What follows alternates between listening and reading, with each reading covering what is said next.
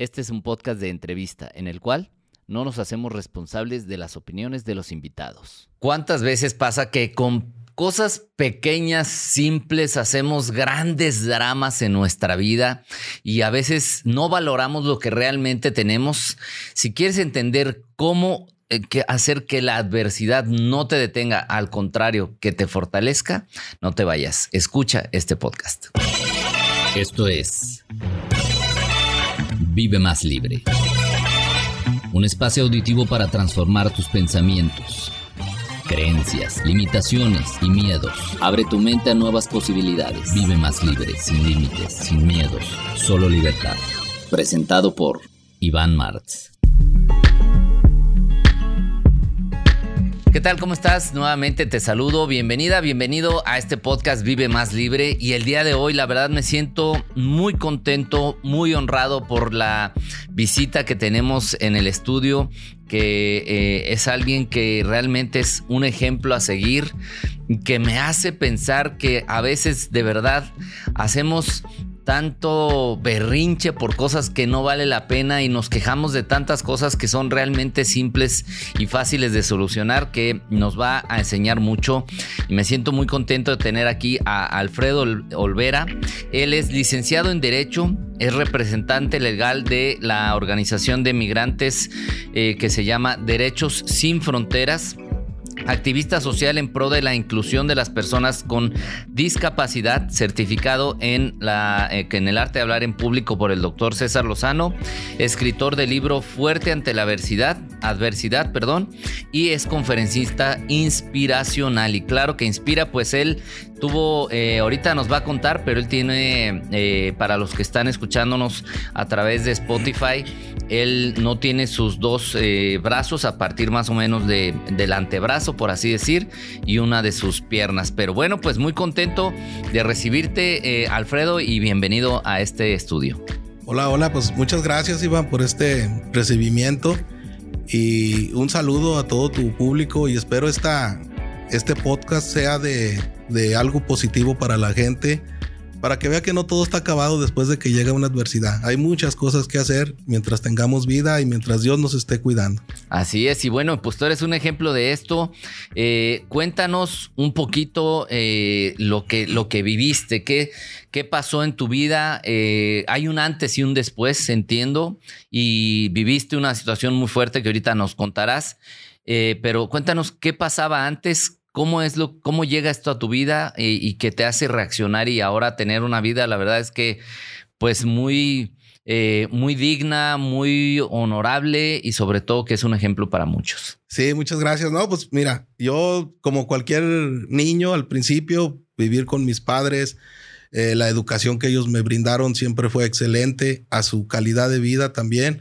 Eh, lo que sí debo de recalcar porque tiene un origen es que yo desde muy pequeño, 6, 7 años, yo ya empecé a ser muy vago. O sea, yo todavía ya... Todavía Eras estaba, traviesillo, todavía que estaba en el, en el preescolar. Ajá. Este, yo ya me salía del preescolar y me iba con los amigos, me iba con los primos. Y pues mis padres preocupados buscándome y yo en la calle. Entonces, este, pues era como cualquier niño que quería conocer el mundo, que quería vivir muchas experiencias. Llega la, va, va transcurriendo el tiempo, llega la edad de la, de la secundaria, vamos a ponerlo de ese modo. Entrando a la adolescencia. A la adolescencia. Y pues ahí empiezo también, pues ya a hacer otras actividades, ya queriéndome sentir adulto, como decimos, queriéndonos comer el mundo muy rápido. Yo siento que viví una vida muy, muy, muy rápida quise hacer muchas cosas fuera de mi tiempo. Entonces salgo a la secundaria y a la edad aproximadamente 17, 18 años es cuando yo empiezo, pues ahora sí que a, tomar. Ajá. Pues era un bebedor como común, como cualquier otro, que empecé con un trago, después fueron dos, después, después fueron más y, y pues en ese tiempo, pues la novia, la edad de, los, de las fiestas, de todo eso. Y es una edad muy difícil porque empiezas a querer ser aceptado o a integrarte a grupos sociales que son tus propios amigos. Correcto. ¿Verdad? Y así va pasando el tiempo, va pasando el tiempo y eh, a la edad más o menos como de 20 años, 22 años, pues sí, ya era, ya tomaba demasiado, ya era viernes, sábado, domingo y en ocasiones el lunes. O sea, se puede decir que ya entraste en una etapa de alcoholismo. Sí, ya, ya más fuerte. O a veces hasta cualquier día que se presentara entre semanas, se presentaba la oportunidad y pues vamos. Se aparecía algo enfrente y órale. Y fíjate que, o sea, en ese tiempo no te das cuenta de que, de que estás entregándole tu vida a la muerte, en pocas palabras. Porque pues no es que, no es que yo sea, eh, como decimos, escamado, pero simplemente el exceso es el que te va acabando. Claro. Es el, el, que, el que va haciendo que tu vida ya no sea la misma. Cuando pierdes el control de lo que estás haciendo. Exactamente. En ese sentido, ¿no? O que yo, como lo he dicho, yo lo manejo así, o que eres muy, tu mente es muy débil. Quizás por falta de, de más valores, de más educación, no sé. Yo admiro a la gente que, por ejemplo, toma y se va a su casa y que es capaz de tomarse tres, cuatro cervezas, no sé, y luego ya se va con su familia. Y yo no era de esos, yo era de los hasta que... Hasta que, hasta que caía. Literal, hasta que el cuerpo aguante. Ahí sí, literal, ¿no? Sí, así es.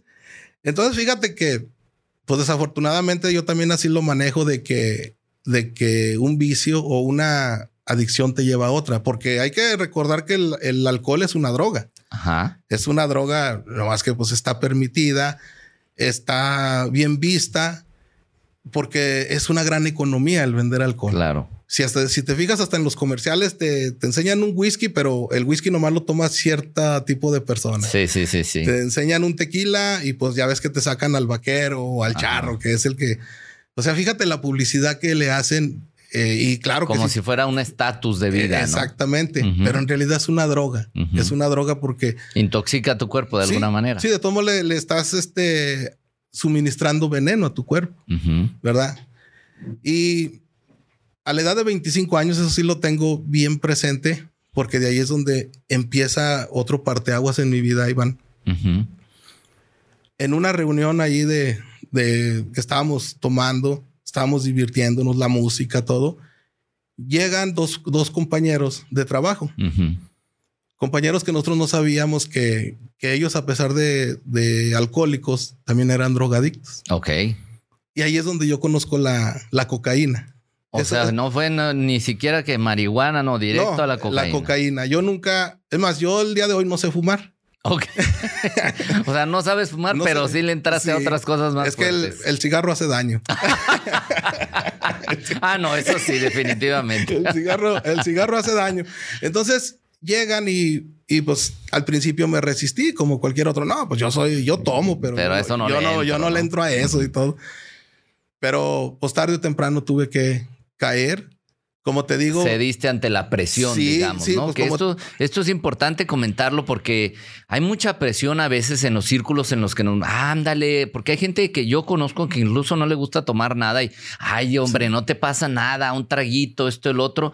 No hay que presionar ni dejarnos presionar. O sea, cada quien sabe lo que quiere hacer con su vida, con su cuerpo. Y si tú ves incluso que a alguien se le está pasando la mano, también hasta decirle, ¿no? Pero bueno, eh, eh, perdón que te interrumpa en esto, pero creo que es importante y decir, eh, pues a veces por, por esa falta de seguridad en uno mismo cedemos ante estas cosas, ¿no? Fíjate que eh, nosotros como supuestamente amigos o como, como seres humanos, en todos los aspectos presionamos a alguien. Sí, yo por ejemplo, yo te puedo decir, ¿sabes qué?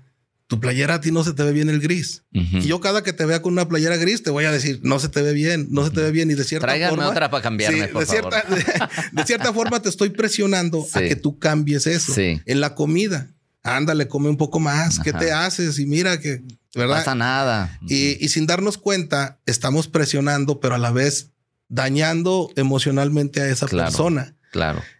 Entonces, como te digo, volviendo al tema de, de la droga, Ajá pues tarde o temprano la probé. Mira, pasó una cosa bien, bien curiosa la primera vez que, probé la, la cocaína. Yo no sabía cómo. Yo, yo les dije, pues díganme cómo. Y ya me decían, mira, hazle así, enredaban el billete y ah, Y cuando ya la consumí, yo me, yo me golpeaba mi cuerpo. Dije, bueno, pues qué se siente. Y en realidad no sentía nada. Ok. Nada. Entonces yo trabajando, una vez me busca un muchacho que era el que vendía la droga. Y fíjate que, qué tan poderosos son ellos en la forma de... Como de persuadir. De persuadir a la gente. yo con tal de no decirle que no le compré. Ok, como para que ya está bien. Exactamente, pero yo no sabía ni cómo hacerle, ni cómo se... No, no sabías cómo se usaba. Hasta que llegaba con los amigos, oye, pues yo ahí traigo, a ver, vamos a hacerle para, para probarla otra vez. Pero y todo desde, a lo mejor esta necesidad de sentido de pertenencia, ¿no? Sí, sí, o sea, eh, este, ya después empecé con una, después empecé con más y más, y ya después me hice, pues se puede decir que hasta experto, ¿verdad? En, en, esa materia. Y, y fíjate que nunca es algo que yo quiero, más que nada, quiero compartirle a los jóvenes o adultos, eh, mujeres y hombres, porque la drogadicción no, no respeta niveles sociales, ni si eres hombre, si eres mujer. Este no se siente nada en realidad. Lo único que sientes es una ansiedad de seguir. Pero o sea que tú digas, no, oye, me siento mejor que, que andar eh, sanamente o en mi juicio, como lo decimos. Pero en realidad no se siente nada. Al contrario, traes, traes un, miedo, sientes que te van persiguiendo, sientes que todo mundo te, se te quiere dejar ir a, golpear, lo que sea.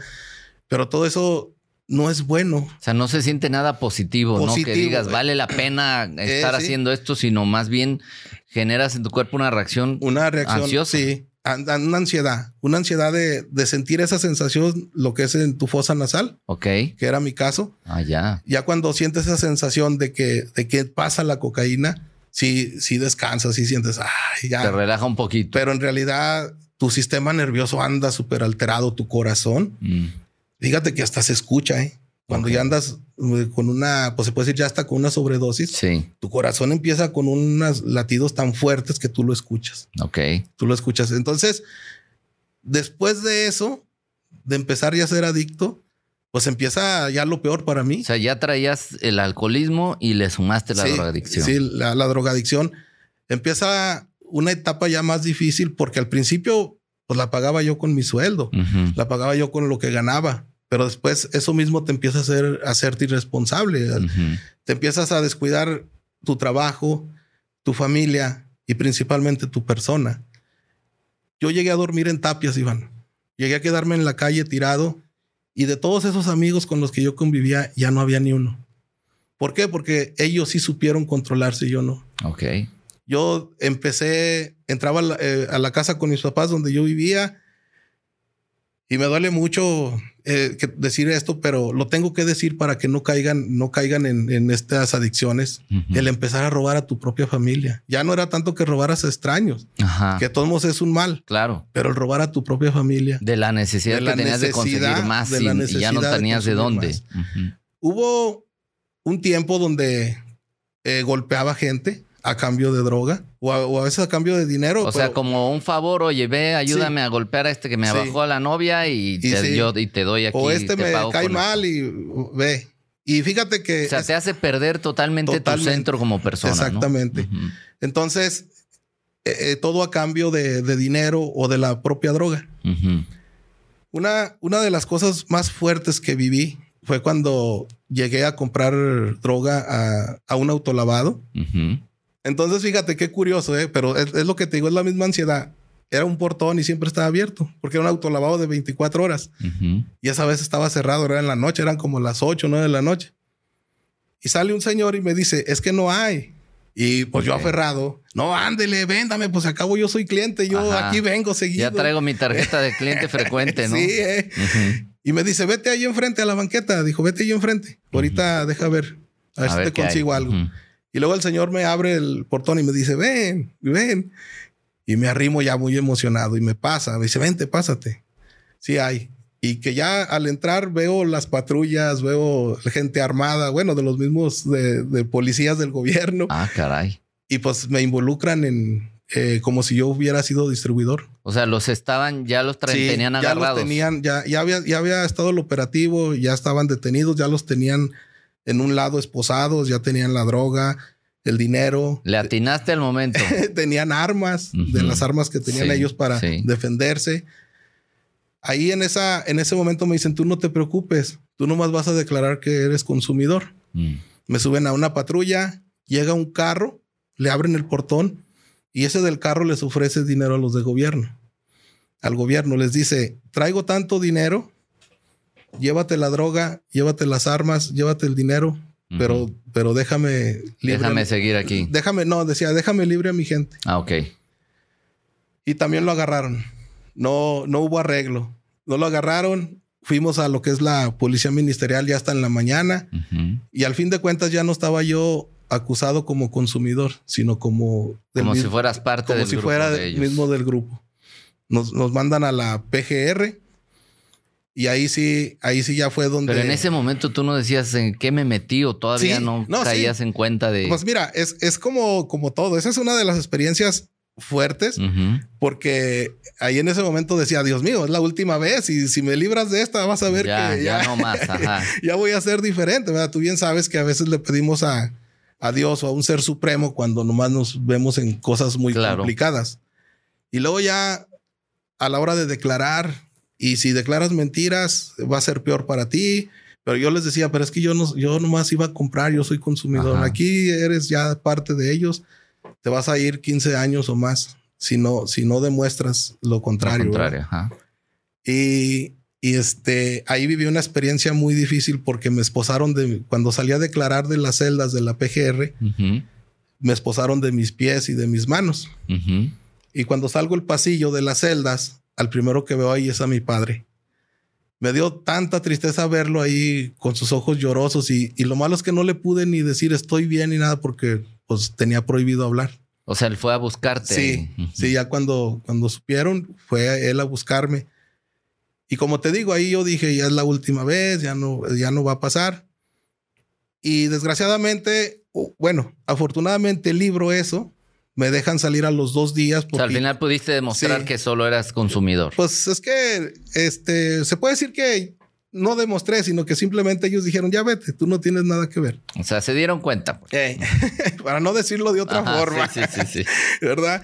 Y, y este, y después caigo, caigo al cerezo de todos modos. Pero caí porque ya pedía yo dinero prestado y no pagaba. Mm. Y, y este, caí dos veces al cerezo. Afortunadamente siempre estuvo mi padre ahí, mi madre.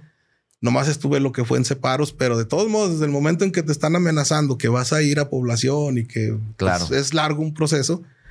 Y en esas ocasiones también era lo mismo, Iván. Dios mío, ayúdame. Y vas a ver que ahora sí voy a ser diferente. Y así pasaron los años. O sea, te fuiste metiendo en una cosa y en otra y en otra, pero te ganaba esta ansiedad de decir, no, necesito sí. esto. Sí, es que ya cuando sales, ya cuando te libras de ese problema, y te sientes bien y pues vuelves a lo mismo. Porque sigues en el mismo entorno. Porque no has hecho conciencia tampoco. Porque no comienzas a hacer cosas diferentes. Entonces llega el momento en que yo sigo consumiendo. Después de tantas cosas que, que hice, hay algo bien fuerte que, que lo tengo que decir. Yo tuve envidia hasta de un perro, Iván. Yo pasaba caminando por las, por las casas, las calles, yo a veces veía un perro en su casita con su ahí su platito con croquetas y, todo. Dijiste, yo no tengo y yo me enojaba con él porque yo le decía, mira, tú de perdis tienes dónde vivir. Eh, o sea, tú tienes dónde quedarte, tienes comida y yo no. Pero, pero pues el perro qué culpa tenía, aquí el culpable era yo. Pero entonces ya no tenías un trabajo, ya nada, andabas buscando dónde y cómo sacar para seguir. Sí para seguir en lo mismo. Ya no tenía ni amigos. A veces llegaba ya a la colonia porque yo me separé de con mis padres precisamente porque pues ya no quería causarles problemas, al menos ahí en su casa. Sí. A veces llegaba ya a la colonia y estaban ahí los amigos en la esquina, en el barrio, como decíamos antes, y me veían y ya cuando yo me arrimaba todos estaban despidiendo. Todos ya se estaban yendo y todo. Así como que ahí viene, ahí viene, hagan como que ya. Como que ya nos vamos. y, y mira que después ya me iba yo y luego, pues ya con mi soledad, con, con, todo lo que yo vivía, pues regresaba a veces a pasar por ahí, ya estaban otra vez ahí. y, y, según yo, pues yo me hacía la víctima. Porque yo decía, ¿por qué son así? ¿Por qué no quieren convivir conmigo? O sea, como ustedes son los gachos. Eh, exactamente. Pero pues no me daba cuenta que en realidad pues ellos eh, ya eran un tipo de persona, aunque estuvieran tomando cerveza, aunque estuvieran ahí fumando, pues yo era algo ya muy diferente para ellos. Era un problema, en pocas palabras, para ellos. Entonces, pues seguí con esa vida. O sea, este, vivías en, soledad prácticamente. En soledad, sí. Y yo sé que la soledad es muy mala porque te aconseja muchas cosas. Porque la mente empieza y, cuando no tienes entrenada la mente Exactamente. es muy es un cuchillo afilado que te puede cortar a ti mismo, ¿no? Sí, es, es, es eh, te empieza a, hacer que hagas cosas todavía peores de las que, que ya estás haciendo. Te empieza a aconsejar de que te mates, de que la vida no, no tiene sentido. Lo llegaste a pensar entonces. Sí, sí. Pero fíjate que siempre en, en la posición de víctima. O sea, yo nunca me puse a pensar en, en el daño que estaba ocasionando. Sí sino, sino yo era la víctima. Sí, pobrecito de mí. Mis papás no me buscan, yo estoy solo, mis hermanas no me buscan, estoy solo. todos son responsables menos, menos yo. y, y, es algo que, pues que después con el tiempo lo, lo aprendí. A veces actuamos así en, en la vida. Tú lo, lo, hablas en este tema específico de, de las adicciones, pero a veces así actuamos en la vida también, como las víctimas de, de, que yo no, porque no queremos sernos responsables de la realidad que estamos viviendo. A lo mejor no es específicamente en cuanto a una adicción a drogas o alcohol o algo, pero sí adictos a ser víctimas también, ¿no? Porque es, es, una parte que es. No, pues me funciona porque así este, creo que voy a llamar la atención, pero en realidad lo que pierdes es tu propio poder. Sí. Ahora entiendes por qué te hice la, el, te recalqué el capítulo de tu libro. Sí. Porque yo era una víctima del chantaje. O sea, ya ves que tu libro dice que la, que la, que, que la pareja, la novia decidió dejar a su pareja y que le dijo que se iba a matar. La amenaza, sí, sí, O sea, ese, ese capítulo de tu libro, pues me, reflejé a lo que yo hacía. Sí. Iba con los compañeros de, de trabajo que eran los camiones urbanos, me subía con ellos y ya no era ni para prestarme 10 pesos. Tú trabajabas entonces en, en, ese tiempo, eh, antes de caer al fondo, se puede decir, yo trabajaba en camiones urbanos. Y pues Eras conductor de camiones. Por eso, por eso era el dinero fácil. Ok. Por eso diario traías para consumir. De lo que y no ajustabas. Traía la gente, de ahí agarrabas. Agarraba mi De la cajita esa donde eh, ponían las monedas. Donde pagas lo de las deudas, donde pagas los aboneros, donde pagas todo. Y en la noche al patrón no le ajustas porque ya pagaste todo. Claro. Entonces ya ni ellos. A veces había compañeros que nomás subía al pie al camión y no, no, bájate, bájate. Ya no, ya no me dejaban ni como te digo, volvemos a, la víctima. Y hay un momento donde dices, oye, como que esto ya no, ya me di cuenta que no me está funcionando. Fíjate que yo nunca, nunca, nunca lo vi de esa forma. Nunca, este, dije voy a cambiar, voy a tratar. Había llamaradas de, irme a, grupos de alcohólicos y me, y me iba, pero porque era mi último recurso. Porque sabía que ahí me podía quedar, porque sabía que ahí podía conseguir algo de comida, un café, era por necesidad, no por convicción. Exactamente. Era, era el refugio. Sí. Era el refugio. Y pues bueno, pasan los, la vida así, lastimando gente de una forma, de otra. Muy bueno para persuadir. Por eso dicen que el alcohólico y el drogadicto, si quiere, hace fortuna. Ok. Porque cuando andas en ese, en ese ambiente, convences muy fácil a la gente de que te preste dinero, de que te ayude, de que esto. Ok. Nada más que desgraciadamente traemos el enfoque por el lado negativo. Claro. Pues fíjate que. Ya entiendo por qué eres abogado, ya entendí, ahora sí. ya traías práctica, digamos. Sí. Este, y esa, y, esa, esas palabras me las dijo un alcohólico, ¿eh? Un alcohólico, él fue el que me dijo: Nosotros tenemos la habilidad, si queremos, de dominar el mundo. Ahora sí, así como se dice. Sí. Y, y sí es cierto, ¿eh? Sí es cierto porque, bueno, en el año 2005 ya en lo, en lo peor que estaba viviendo, pues ahora sí es donde mi vida da otro giro. Y voy a decir algo que pues a mi mamá no le gusta. Mi mamá es la única que me ha dicho, pero yo, yo sufrí un accidente y yo hasta el día de hoy digo, gracias Dios mío por este accidente. Por muy fuerte que, que, que, haya estado el accidente o que se escuche para una madre. Sí. Pero para mí fue el estirón de orejas que necesitaba, Iván. Pues vaya estiró, ¿no? Vaya, y me estiró de más. Pero fíjate que. ¿Cómo, eh, cómo fue? ¿Qué es lo que sucede? Un domingo estuve tomando todo el día. Ahí viendo el béisbol. Y luego me fui al fútbol. Y, estuve tomando y drogándome. Entonces, ya, ya en mi soledad me, me, voy con un amigo que tenía un puesto de hamburguesas. Sí. Y a las cinco y media de la mañana o sea, toda la noche te Toda la noche estuve, estuve tomando. Porque, Como quien dice, no tenías a dónde ah, ir, pues ahí fuiste con el de Pues es que realmente así era mi vida, Iván. así era. Ya, Ya cuando me veían con un refresco decían, de seguro lo traes preparado, ¿no? ya, no, creo que estés tomando un refresquito normal, ¿no? Sí, un vaso de agua y decían, a ver, ¿qué tiene? Ya este trae piquete ahí, ¿no?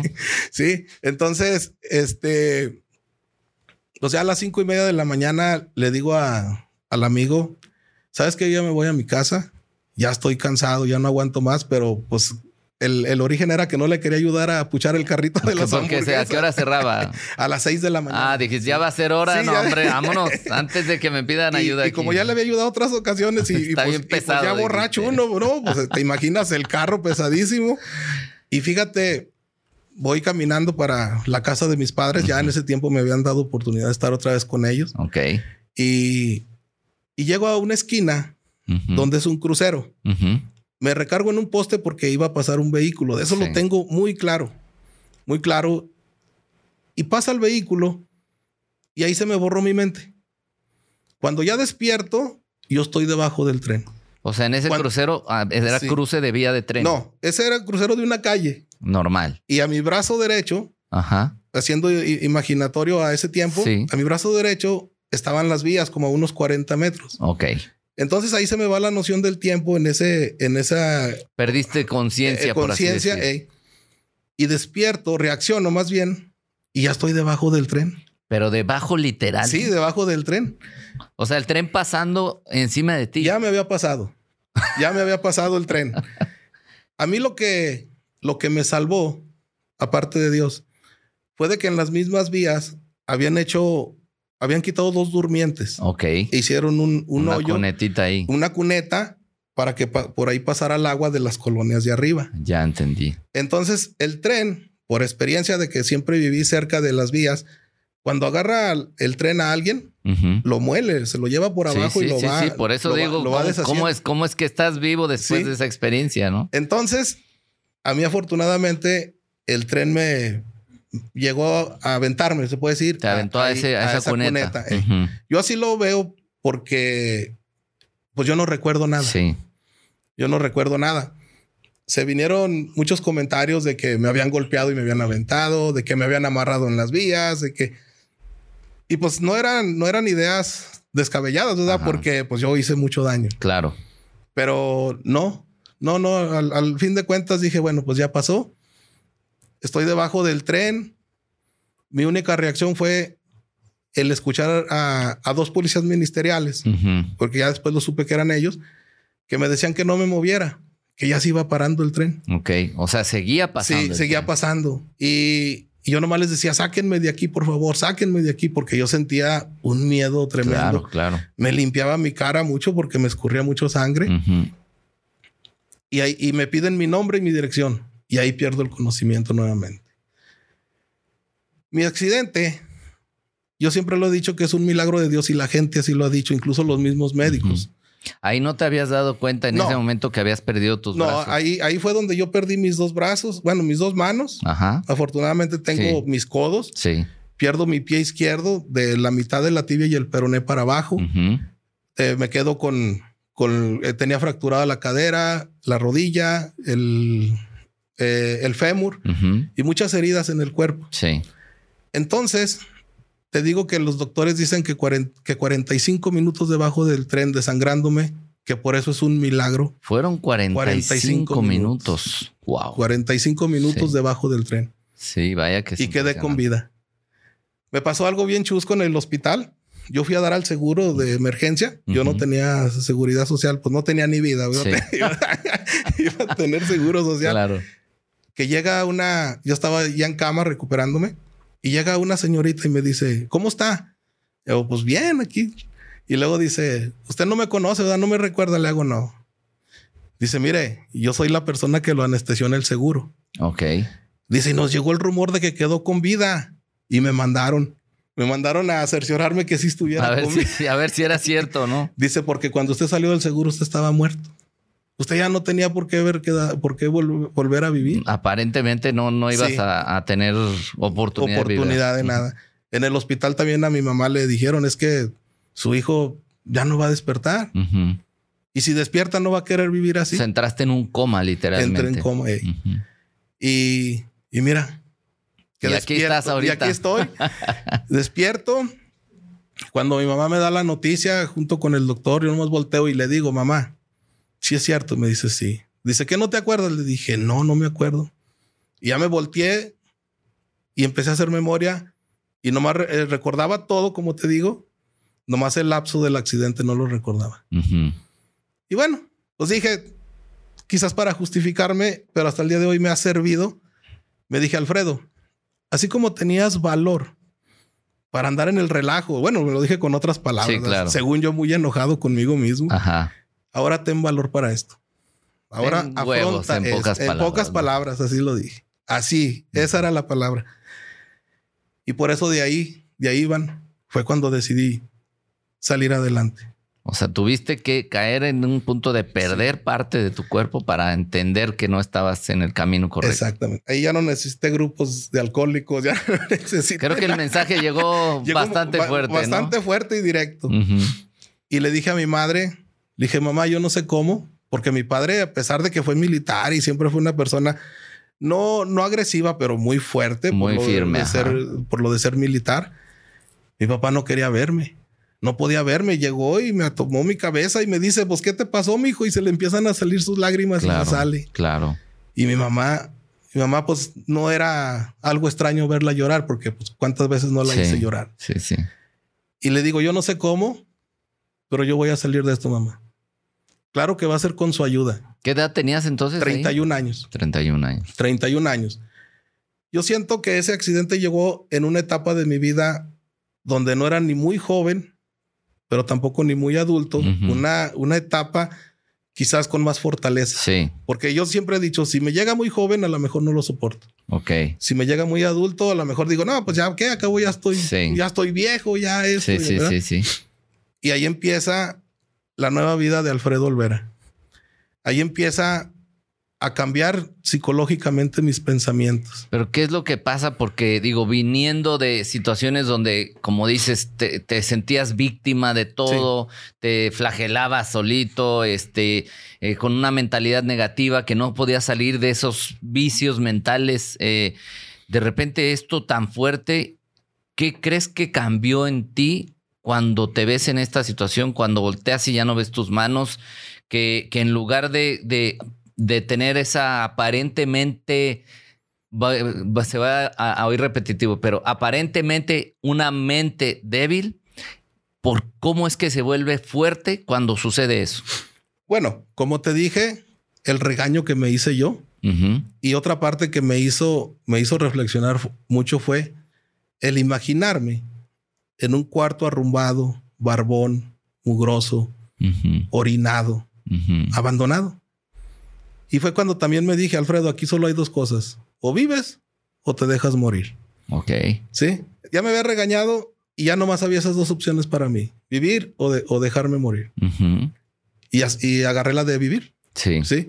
Y ahí empecé a pensar, fíjate que no pensaba en, híjole, oh, y ahora mis manos y mi pie. Empecé a pensar cómo le voy a hacer. Me imaginaba con con, con un pie de pirata, así de palo, así.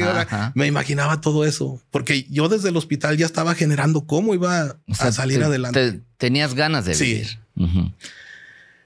Fíjate que pasan mis, mis cirugías a punto de perder el otro pie. Afortunadamente no lo pierdo. Este, pero hay algo bien importante, Iván, que no lo había pensado. El afrontar a la sociedad.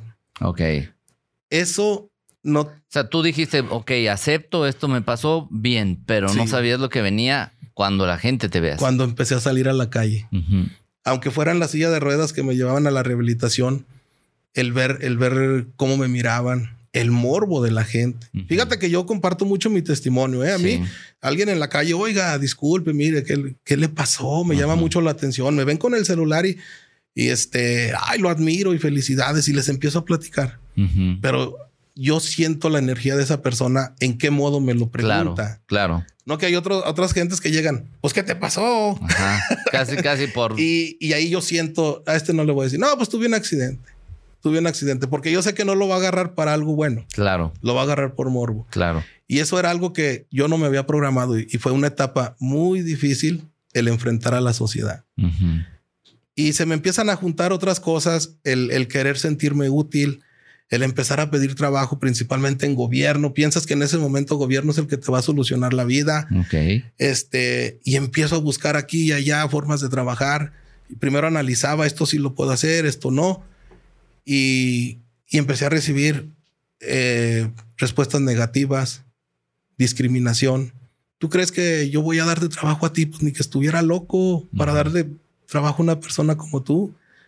O en otras partes, no, pues es que no contratamos personas como tú. Sí. Pero lo que más me dolía era eso, la mirada de la gente. La mirada de la gente. Cuando se me arrimaban los niños me enojaba. Oiga, pues ¿qué le pasó? Y que hágase para allá. no, me esté molestando. Y, pero era parte, era parte. Y fue muy triste. Cosas que en ocasiones te quieren hacer derrotarte. Yo andaría muy destrozado de mi cuerpo, pero no derrotado de mi mente. eso, es, lo que me gustaría que nos ayudaras a entender, porque evidentemente pues es una situación muy, muy, muy choqueante, ¿no? Muy fuerte, eh, que probablemente otras personas dicen, no, pues eligen el otro camino, ¿no? Pues ya así no voy a servir, no, y se vuelven pues prácticamente parásitos, ¿no? Y tú al contrario, tú a partir de ahí te vuelves un generador, ¿no? Entonces, ¿qué es lo que, cómo hacer ese switch mental? Porque, pues, esta es una situación muy, muy impactante, pero hay veces que muchas personas sufrimos pequeñas cosas realmente cuando vemos testimonios con el tuyo y dejamos que la mente nos juegue muchas trastadas y no avanzamos y creemos que no somos suficientes, que no vamos a poder, eh, etcétera. Y tú viviste, además de tu propio impacto, pues el impacto social que, sentiste de, de las personas. ¿Cómo programaste, cómo entrenaste tu mente para que empezaras a ser la persona que hoy eres? Pues fíjate que, como te dije, el regaño que me hice el, decidir vivir o, dejarme morir. Y otra cosa que me tenía, que me tenía muy motivado, motivado, perdón, la unión familiar que se empezó a generar. Y la otra, pues el, ver conocido a mi esposa en el hospital. Cuéntanos eso, porque eso está interesante. Oye, es que uno no deja de ser guapo, ¿eh? se le cortarán un pedazo, pero, pero lo guapo no se No, la esencia ¿no? la pierdes. pues fíjate que ahí mi esposa tenía a su papá en un, en un lado, en la misma, en, la misma, en la misma área del hospital. En la misma área del hospital. Y pues ella empezó a ayudarle a mis papás ahí a, a moverme, porque yo no podía moverme nada, absolutamente nada más que los brazos. Y pues de ahí nace, nace una, una bonita amistad. Le cerrabas el ojito. Sí. Oye, lo, cerraba, pero de lo hinchado que lo tenía de, la cirugía que tenía aquí. Bueno, que tengo aquí, no, no se me nota mucho, afortunadamente. Pero fíjate que ya cuando me despido de ella, pues normal. Sí. Pues le puedes, muchas gracias y un gusto conocerla. Se nos quedan unas radiografías. Ahí el, más, bien llegaron y ya no estábamos. Ajá. Y llegó la, la, enfermera con las radiografías. No, pues que ya se fue, pero démelas, yo se las llevo. Ella dijo, ajá. Pero pues ella ya sabía, ya estaba enamorada en pocas. o sea, fue, fue amor a primera vista en el hospital. Sí, pues, no, pues es que Dios es muy grande. Dios es muy grande y. Pero, y, y, eso, porque uno pensaría, oye, así ya ¿quién me va a querer? ¿no? En estas sí, pues, condiciones. incluso se lo dije a mi madre, no, mamá, yo para tener una familia, ¿quién me va a querer así? Entonces, si te fijas, cómo se fueron acomodando las cosas. Primero, el quedar con vida. Eso es lo primordial. Claro. El, milagro. Sí. Después, tener e, ese regaño y esa decisión de vivir, pues ya me generó más positivismo. Conozco, la, bueno, la unión familiar, también más positivismo. Y ahí a mi esposa, fíjate, oye, salgo discapacitado del hospital, en recuperarme ya con un compromiso, se puede decir. Y ahora, ¿cómo la voy a mantener? ¿Cómo, le voy a hacer? Claro, por andar de coqueto, ahora dice, ahora a ver cómo le hago, ¿no? No, y luego, pues ya ves que ahí en el hospital nomás trae uno la batita. Y, pues, a veces muévelo y pues se le ve. Claro, claro, claro. No, pero fíjate que eh, yo, yo estoy muy agradecido con Dios por esa, por ese regalo tan grande que me dio, que es mi esposa porque ella también no fue fácil para ella. Claro, por supuesto. Principalmente en afrontar a su familia. Y mis respetos para ella porque, pues evidentemente, por más que uno quiera, pues sí es una condición que requiere ciertas atenciones, sí, ¿no? Sí, sí, al, principio al 100%, ¿eh? Claro. Yo nomás duré creo, tres meses en, mi casa y luego, luego me robó. Ah, luego, luego me robó. Pues yo, como me defendía. Claro. no, ya no tenías cómo. no, pues todavía ni prótesis tenía. Sí. Y ella me dijo, oye, ¿no te gustaría hacer vida conmigo? Y le dije, sí. Pues te mandaron un ángel. Sí. Dios no se equivocó. La admiro mucho y la respeto mucho porque ella afrontó a su familia. Y le dijeron, ¿a poco todo el tiempo le vas a dar de comer? ¿A poco todo el tiempo le vas a ayudar a, sus necesidades personales y todo? Y sí, dijo sí. Pero no todo el tiempo fue así, porque yo ya tenía, yo ya tenía mis pensamientos, mis proyectos y mis metas de, levantarme de esa cama y de esa silla de ruedas. O sea, tú no, no, no te veías tú quedándote estático. No. Nomás era que me tuviera mi prótesis y ya no me pararon. Empezaron más proyectos, pero ya diferentes porque ya caminaba. Ajá. Ya caminaba. Empecé a vender semillas de calabaza con una, una tina, un morral. Ajá. Y cóbrese y agarre sus semillas y des el cambio y así. Ok. Hago una cuenta muy rápido de, de, las cuentas de las semillas. Ajá. Me dice mi esposa, tú deberías de estudiar. Mira qué rápido hiciste la cuenta. Y nomás con eso que me dijo empecé. Dije, de veras, ¿a poco toda la vida voy a estar vendiendo semillas? Y me meto al sistema semiescolarizado a la preparatoria. Sí. Fue algo también muy difícil porque me paré en la puerta y me iba a regresar. Porque tenía miedo a cómo iba a ser ahí adentro.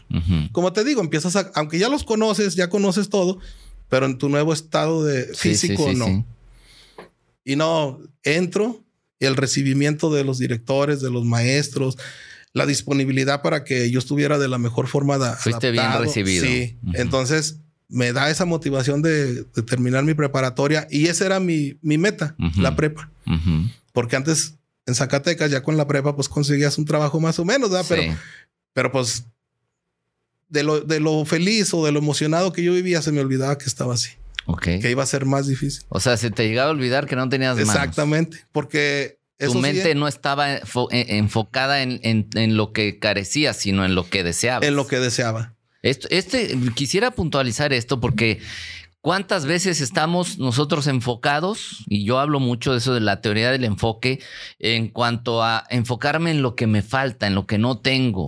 y, a veces son cosas tan simples eh, y, estamos enfocados, ay, es que si tuviera, es que si, si no me hubiera pasado esto. Y tú más bien tu mente está enfocada en a dónde te veías en el futuro. Sí, sí. No es lo que te digo, en la preparatoria... Eh, fue algo muy, muy hermoso.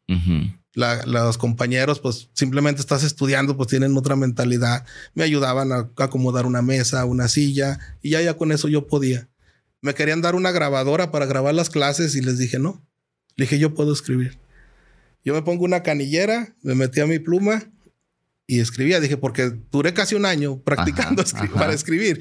Y para empezar a grabar las clases dije, no. O sea, tu propósito realmente era actuar lo más normal, vamos a decir, posible. Sí. Tenía dos años y, no dos años de mi accidente y me veían con esa actitud y la gente pensaba que hasta había nacido así. Ok.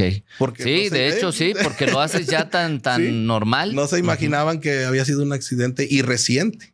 Sí, sí, reciente. sí.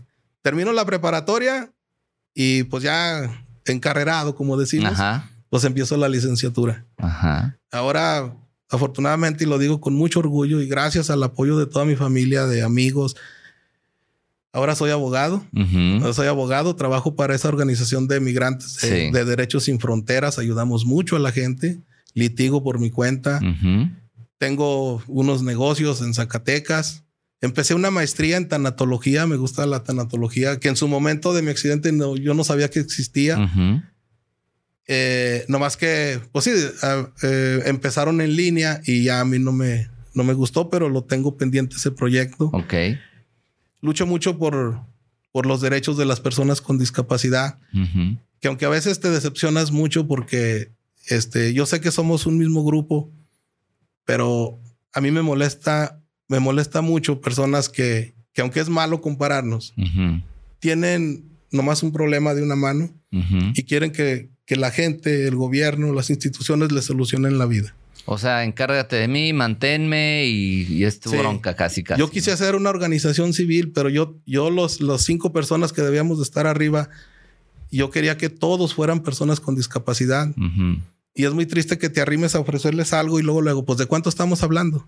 ¿Qué me vas a dar a cambio? No, es que espérate, primero es, claro. es voluntario, después ya vemos. claro. Y no quieren, mucha gente no quiere, pero también hay muchos, muchos como, como yo, que salen adelante y son hasta más que yo.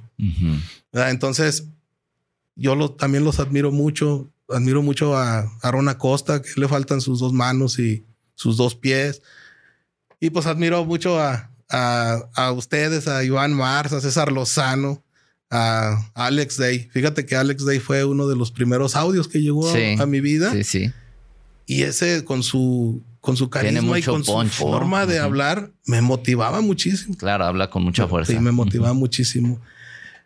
Y pues así tenemos proyectos de crecer en esto de, de, la, de, ser conferencista. ¿Cómo, cómo vive Alfredo eh, alguien con una discapacidad este, que, que le cataloguen así, porque a veces los que afortunadamente no, tenemos una condición así, eh, eh, nos cuesta un poquito de trabajo el saber cómo, cómo me dirijo, cómo, cómo le digo, me fijo, no me fijo, pregunto, no pregunto, cómo se vive desde tu perspectiva el que, el que alguien diga, oye, pues es una persona con una discapacidad de entrada, el que te digan discapacitado, cómo se, cómo se interpreta y además, ¿qué, le, ¿qué nos podrías decir a las personas que a veces no sabemos lidiar con eso? cómo dirigirnos o, tratarlos como, como gente tal cual normal. Si nos puedes hablar, creo que muchas personas nos pasa eso. A veces incluso no nos acercamos a alguien con discapacidad por esta, esta discapacidad de saber cómo manejar eso, ¿no? No, pues es, es que si te has fijado, hay muchos comentarios de que dicen, es que a una persona con discapacidad uno no se le puede arrimar porque siempre están enojados. Ok. Ya ves que sí, hay muchos de que quieren, tienen eh, la, intención de ayudarte a algo y contestas enojado, pero es porque no has aceptado o no has sabido sobrellevar esta discapacidad. Aquí hay un, un término que, que quisiera recalcar y lo he investigado muchísimas veces y nosotros, nuestro nombre es personas con discapacidad. Y en muchas partes, hasta en libros de autores, he leído que dicen personas con capacidades diferentes. Es que no, no somos personas con capacidades diferentes porque pues capacidades, una botella de litro, una botella de medio litro. Ok. ¿verdad? Un ejemplo. Sí, sí, sí. Y es que es muy difícil y yo siempre le digo a las personas cuando, por ejemplo, pago algo y luego me quieren dar el cambio así. Ay, oiga, discúlpeme, mire, estoy muy apenada. No, no se preocupe, porque yo sé, yo sé que no diario se trata con una persona como yo. Yo lo, que le digo a la gente es que ustedes actúen normal. Yo sé también y lo entiendo perfectamente que hay muchas personas con discapacidad que están molestas, que están enojadas, pero es que no le han encontrado el positivismo a, su vida. Y el para qué llegó para qué. Oye, si te quedan 20 años, pues vívelos lo mejor que puedas. Si te tocó esta adversidad, llora lo que tengas que llorar, sufre lo que tengas que llorar, pero levántate. Sí. Se puede hacer muchas cosas.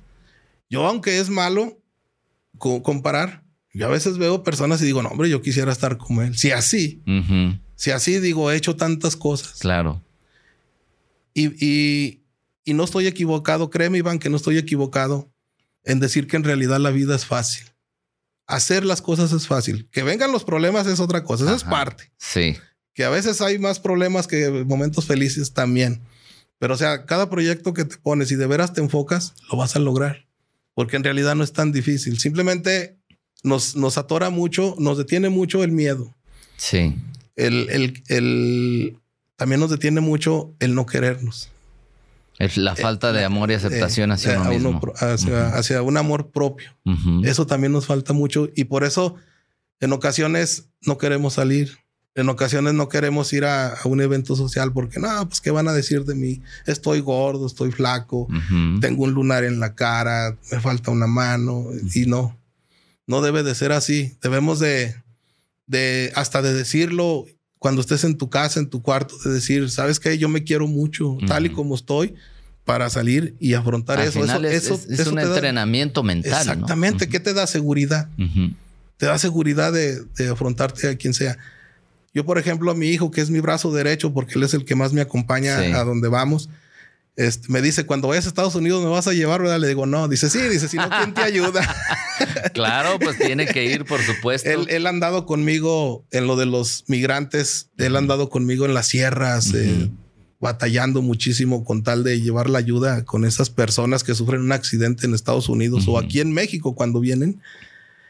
Y, y, este, y a veces el tema, cuando estás con esas gentes, ni es del, del accidente, empiezan, oiga, y usted viene así desde tan lejos, desde Zacatecas, sí, así. Y es, es algo tan hermoso lo que la vida te da, que son los que nosotros queramos. Pero es cambiar la perspectiva, ¿no? Porque tú dices, es algo tan hermoso y hay, y hay personas que con, con, digo, situaciones menores, dicen, no, es que la vida es gris, es que la vida es complicada.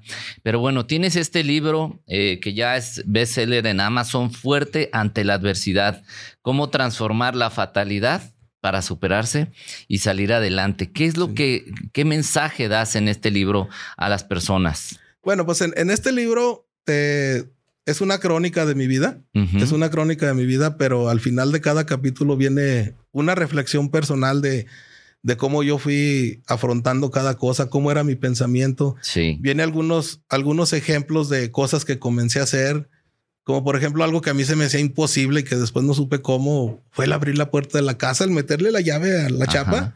Era algo que yo decía, híjole, esto sí está, pero súper complicado.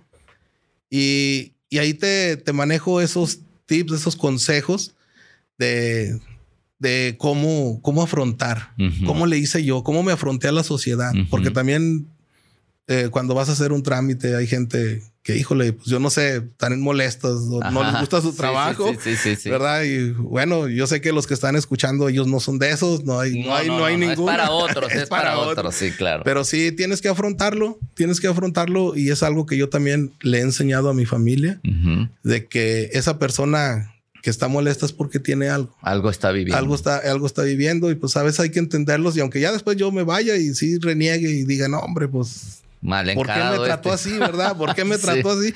Sí, no, no, no debió de haber sido así. Entonces, en ese libro viene mi historia, vienen otras experiencias que, que viví que, que ahorita no las, no las comenté. Sí. Me, yo también tenía una barrera. A mí, a mí me decían, escribe tu historia, escribe tu historia. Pero fíjate que a pesar de, de ser tan positivo y, con ganas de salir adelante, yo tenía esa barrera. Es que yo no soy escritor. Yo no soy escritor. Y entonces al final el, año pasado me decidí a hacerlo. Después de tanta, tanta, tanta gente que me decía que lo hiciera y que lo hiciera. Pero fíjate, yo tenía esa barrera y, y la, al fin la, la vencí, la derroté. Y pues ahora ahí está mi, mi libro Fuerte ante la adversidad. Y pues está de venta en Amazon y, y, este, ojalá y sea de, agrado de las personas que lo lleguen a Pues yo creo que tiene que ser porque ejemplos como el tuyo creo que nos pueden ayudar a, a, desdramatizar muchas cosas que, que vivimos y que, y que a veces nos meten en agujeros negros que decimos, caramba, en realidad esto no es para tanto.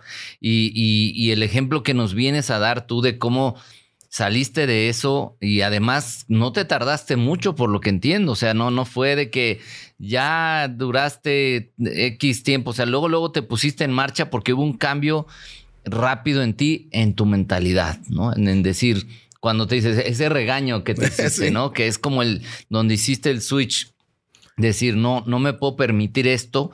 Y creo que muchas personas tendríamos que hacer eso ante situaciones que estamos viviendo y decir, oye, ya, o sea, no te puedes permitir esto y, mejor empieza a transformar esa manera de, ver las cosas. Sí. Fíjate que al principio veían mi estado de ánimo y sabes qué decían? decían las mismas enfermeras, los mismos amigos que iban a, verme a la casa. Decían, es que ahí me decían el zurdo. Yo era zurdo. Y me decían, le decían a mi mamá y así a mi papá, dice, es que a él todavía no le cae el 20 de lo que le pasó. Creían que tú estabas así porque no, no, no, te habías dado cuenta. No me había dado cuenta. Tengo ya 16 años y aún no me cae el 20. Pero los mismos doctores, las mismas enfermeras en el hospital decían eso. Los psicólogos que llegaban decían, no, pues mejor el, psicólogo para la mamá, para el papá, para los familiares, porque él, él está, está bien. Pero es, que te vuelvo a repetir, yo desde el momento en que supe, cómo, cómo era mi situación física, fue cuando dije, no, pues ahora, ahora afrontalo. Claro. Eras muy valiente, golpeando a gente a traición con un bat por la espalda, dándole en la espalda las piernas, afectándolo lo más rápido posible. Y cobrabas, te daban dinero. Ahora afronta esto. Asumiste que fue una consecuencia de eso. Sí fue un alto que me puso Dios. Fue un alto que me puso Dios y gracias. gracias a Dios. Y que además tú decidiste asumirlo como tal y, tomar otra perspectiva de la sí. vida. Me empecé a preparar, eh, empecé a leer mucho, empecé a oír muchos testimonios desde cristianos, católicos, conferencistas y todo el tiempo en, mi vehículo. Sí, también traigo música, porque también en la ocasión escucho música, pero traigo muchos audiolibros, traigo muchas conferencias grabadas, que todas me las pirateo, ¿verdad?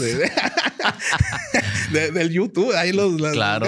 ah, no, si están en YouTube no están pirateadas, son públicas. Eh, entonces, pero pues eso me ha motivado. Claro. Eh, por lo regular, casi siempre procuro traer un libro en el, en el vehículo también. Ajá porque a veces llevo a mis hijos a sus actividades y mientras me pongo a leer. Constante preparación. constante, constante. ¿Y en qué momento decide eh, Alfredo ahora compartir esto y, querer ser conferencista? Porque ya das conferencias también. Sí, ya afortunadamente, este, empiezo después de que, de que terminé mi licenciatura, empecé a enfocarme un poquito ya en las conferencias. Eh, no era, no era mi, mi meta ser conferencista pero ahora sí, porque a mí mi, lo primordial era la escuela. Era tener un título y poder mantener a mi familia de, de, esa forma. Quizás vengo con los pensamientos de, la educación de nuestros padres, ¿verdad? De que tienes que ser claro. un, tienes que tener un título para que seas esto, ¿verdad? Pero bueno, al fin lo tengo y, ver que eh, las cosas empiezan a estabilizar eh, tanto emocionalmente como económicamente, ahora, me, ahora le doy más tiempo a, estarme ofreciendo. Porque me ofrezco a, vendiendo, A, ver si me dan un espacio y todo para compartir mi vida. Claro. Para compartir mi vida, mi testimonio. También hago conferencias con un título que la gente necesita para jóvenes, para alcohólicos, para drogadictos. Es que todos, todos necesitamos ejemplos como el tuyo y eh, las personas que quisieran eh, saber de ti o, contactarte, este, llevarte para dar una conferencia o simplemente ver lo que compartes en redes sociales, ¿dónde te pueden contactar? Bueno, en todas mis redes sociales, para no entrar en detalles, todas las tengo como Alfredo Olvera López, todas están así. Eh, mi número de teléfono es 492-136-1620. La gente que si llega a adquirir el libro, al final del libro viene toda mi información personal. Y con mucho gusto, con mucho gusto, cualquier cosa que se ofrezca, estoy, estoy a la, a la orden, a la disposición de, de, de compartir mi historia. Y créanme que, va a valer la pena. Eh, si puedes repetir tu teléfono y para los que nos están escuchando en otros países sería el más 52. Más 52, Ajá. 492, 136, 1620. Perfecto, muy la bien. La hada de Zacatecas. De, la bella Zacatecas. donde comemos nopalitos con carne de puerco. Eso, caray. bueno, yo les pulgo los nopalitos. Ah, bueno. muy, bien. muy bien. Eh, bueno, Alfredo, ¿qué, qué mensaje eh, le te gustaría dejarle? Un mensaje final que le ayude a las personas que te están viendo, escuchando en este momento, en este podcast, que nos deje inspirados a decir ya necesito tomar otra actitud en mi vida, pero, pero ya, no para después. ¿Qué, ¿Qué nos ayudaría a despertar en este momento? Bueno, pues como, como todo en la vida y como lo dije hace rato, hace un momento, todos tenemos adversidades, todos, todos estamos pasando duelos muy difíciles y, y yo sí les sugiero a la gente que los viva, como lo dije, llora lo que tengas que llorar enciérrate si es necesario, lo que tengas que hacerlo, pero no te quedes ahí. Sal, sal a afrontar esto, porque ya, ya lloraste, ya te relajaste, se puede decir, ahora, ahora empieza con esas metas y que aguantes, aguantes lo que te quede de resto de vida. Hay que aguantar todas las adversidades que vengan, pero hay que superarlas. Es como, eh, las adversidades es como, como un diamante que poco a poco lo, lo vas puliendo. Y que si empiezas a hacer cosas diferentes, prepárate, prepárate porque la gente te va a decir que no. Sí. Y la gente te va a empezar a sacar todos tus errores con tal de no verte triunfar. Sí. Y que si en tu pensamiento de tu vida, en tu mente, por ahí llegas a, a, pasar el nombre de Alfredo Olvera López, te recuerdes de que si Alfredo pudo, ¿por qué tú no lo vas a hacer? Muy bien, muy, muy bonita manera de, cerrar.